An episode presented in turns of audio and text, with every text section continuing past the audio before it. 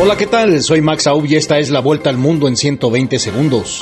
Estados Unidos anunció hoy que un destructor lanzamisiles navega por aguas cercanas a unas islas del mar de China Meridional que Pekín se disputa con países de la zona en plena escalada de tensiones por unas maniobras militares chinas de alta intensidad alrededor de Taiwán.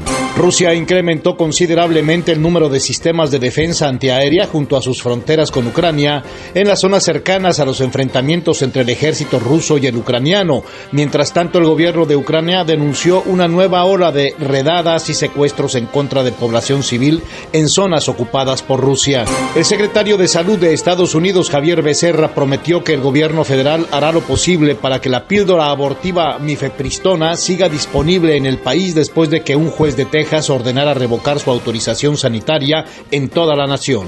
México registró un ingreso entre enero y febrero de este año de casi 75 mil personas extranjeras con visa estadounidense, lo que representa un incremento del 85% en relación al mismo periodo de 2022, de acuerdo con datos de la Secretaría de Gobernación mexicana.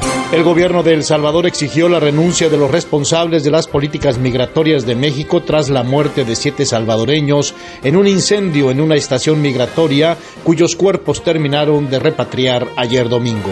La oficina del Alto Comisionado de las Naciones Unidas para los Derechos Humanos en Honduras expresó su profunda preocupación por los hechos violentos registrados en cuatro cárceles del país y pidió al Estado tomar medidas urgentes para garantizar la seguridad de los presos.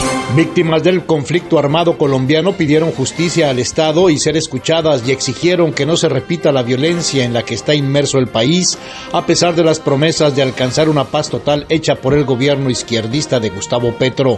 Esta fue la vuelta al mundo en 120 segundos.